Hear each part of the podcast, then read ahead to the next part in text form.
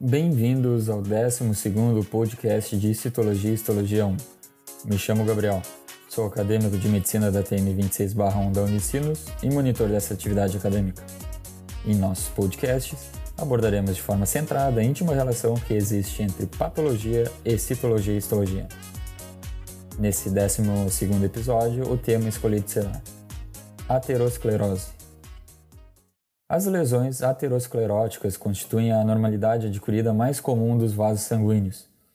As lesões desenvolvem-se principalmente na túnica íntima das artérias elásticas de grande calibre após lesão endotelial, resultando em disfunção endotelial.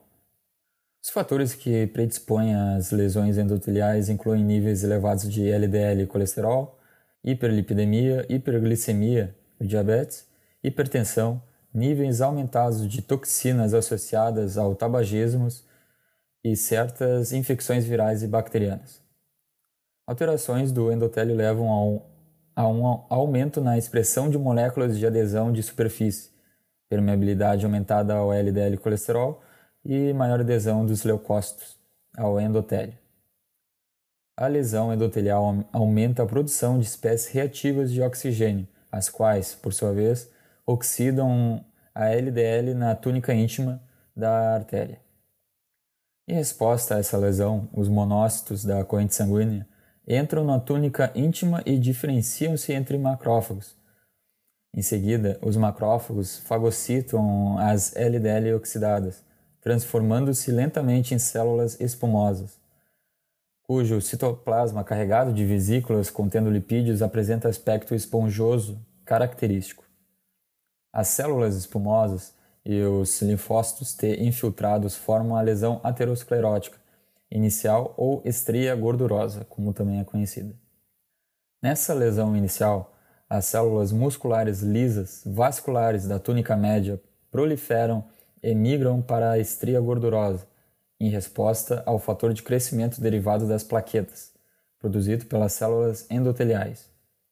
Nos estágios mais avançados, essa lesão cresce e é remodelada, transformando-se em uma placa fibroadiposa.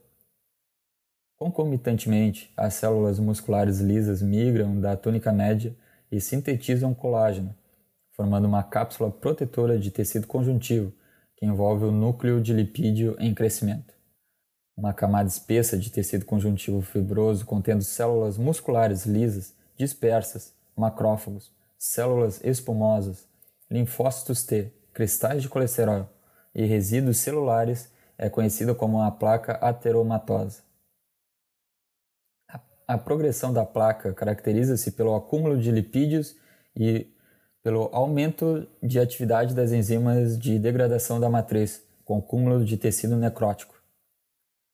A perda gradual das células musculares lisas vasculares por apoptose e a perda de integridade do endotélio levam à ruptura da placa, com subsequente adesão das plaquetas e a coagulação, que vai formar então uma trombose.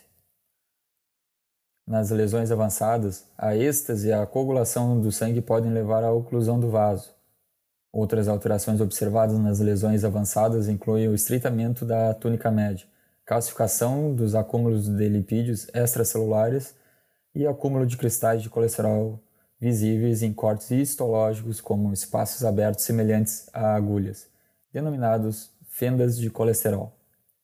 A progressão das lesões simples para complicadas podem ser observadas em alguns indivíduos já na segunda década de vida e na maioria dos indivíduos por volta de 50 ou 60 anos de idade. Agora, vamos falar sobre a histologia dos vasos sanguíneos normais. Começaremos pelas características gerais das artérias e veias. As paredes das artérias e veias são formadas por três camadas denominadas túnicas. A túnica íntima, a camada mais interna do vaso, consiste em endotélio, uma camada subendotelial do tecido conjuntivo e uma membrana elástica interna.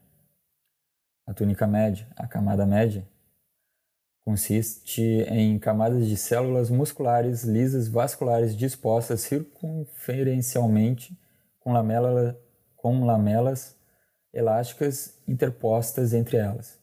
Nas artérias, a túnica média é relativamente espessa e estende-se entre as membranas elásticas interna e externa. Já a túnica adventícia, a camada mais externa do tecido conjuntivo, é composta principalmente de colágeno, com algumas fibras elásticas dispersas. As células endoteliais interagem ativamente com as células musculares lisas e o tecido conjuntivo subjacentes, Além de manter uma barreira de permeabilidade seletiva entre o sangue e o tecido conjuntivo, as células endoteliais impedem a coagulação do sangue, modulam a resistência vascular e regulam as respostas imunes. Agora vamos falar sobre as artérias. As artérias são classificadas em três tipos, com base no tamanho e na espessura da túnica média. As artérias de grande calibre, que são elásticas, as artérias de calibre médio, que são musculares, e as artérias de pequeno calibre, incluindo as arteríolas. As artérias elásticas apresentam uma túnica média que consiste em múltiplas camadas de células musculares lisas entremeadas por lamelas elásticas. Não há fibroblastos na túnica média delas. Já as artérias musculares apresentam uma túnica média com maior quantidade de músculo liso e menor quantidade de lamelas elásticas do que as artérias elásticas. Apresentam também uma membrana elástica interna proeminente da túnica íntima. As artérias de pequeno calibre e as arteríolas são distinguidas entre si pelo número de camadas de células musculares lisas na túnica média. As arteríolas apresentam uma a duas camadas de músculo liso e regulam a resistência vascular, controlando assim o fluxo sanguíneo para as redes de capilares. Agora os capilares. Eles são os vasos sanguíneos de menor diâmetro, classificam-se em três tipos diferentes. Os capilares contínuos, caracterizados por endotélio vascular ininterrupto, os capilares fenestrados, caracterizados por numerosas aberturas na parte dos capilares e pela lâmina basal contínua, e os capilares descontínuos ou sinusoidais, com diâmetro maior e aberturas grandes, lacunas intercelulares e com uma lâmina basal descontínua. Um fato importante é os pericitos associados aos capilares que representam uma população de células tronco mesenquimatosas indiferenciadas. Agora vamos abordar as veias. As veias são divididas em quatro tipos, com base no seu calibre, diâmetro no caso. As vênulas, que são menores de 0,1 milímetros. As veias de pequeno calibre, que são menores de 1 milímetro. As veias de calibre médio, que são menores que 10 milímetros. E as veias de grande calibre, que são maiores que 10 milímetros. As vênulas pós-capilares coletam sangue da rede capilar e caracterizam-se pela existência de pericitos os tecidos linfáticos são revestidos por endotélio cuboide, que facilita a extensa migração de linfócitos do sangue para os tecidos. As veias de pequeno, médio e grande calibres apresentam uma camada relativamente fina de túnica média e uma túnica adventícia mais pronunciada. As veias, particularmente as dos membros, podem apresentar válvulas que impedem o refluxo, o fluxo retrógrado de sangue. As veias de grande calibre próximo ao coração podem conter bainhas miocárdicas na túnica adventícia. Agora, por fim, como de costume, um questionamento. Em relação aos vasos sanguíneos, marque V ou F. Primeira afirmativa. Do coração aos capilares, o sangue circula, circula por artérias elásticas, musculares, arteríolas e metarteríolas. Segunda afirmativa. Nas artérias, a lâmina elástica interna e externa formam respectivamente os limites entre a túnica íntima e a média, e a túnica média e a adventícia. Terceira afirmativa.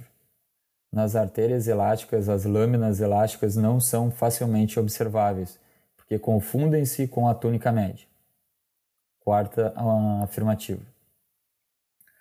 Nas artérias musculares, a túnica média é formada por células musculares lisas, que se confundem com as lâminas elásticas interna e externa.